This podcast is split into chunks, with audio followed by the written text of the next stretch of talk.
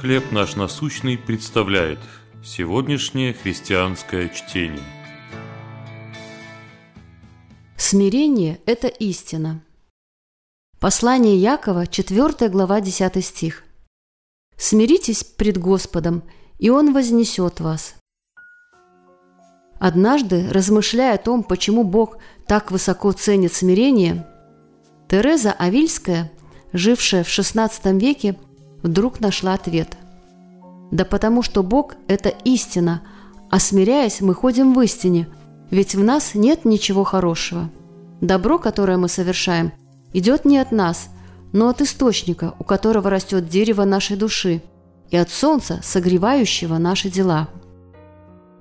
Тереза также сделала вывод, что мы укореняемся в истине через молитву, потому что все основание молитвы в смирении – чем больше мы смиряем себя в молитве, тем выше вознесет нас Бог.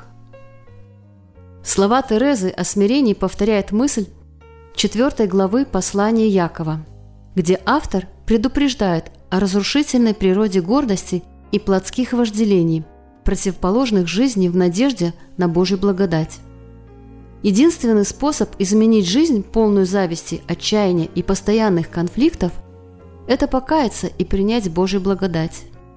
«Смиритесь пред Господом, и Он вознесет вас», – пишет Яков. Только пустив корни у вод благодати, мы сможем питаться от мудрости, сходящей свыше. Только Божья истина может по-настоящему нас возвысить. Как гордость мешает молитве и пребыванию в Божьей благодати? Как вы испытали свободу смирения в молитве?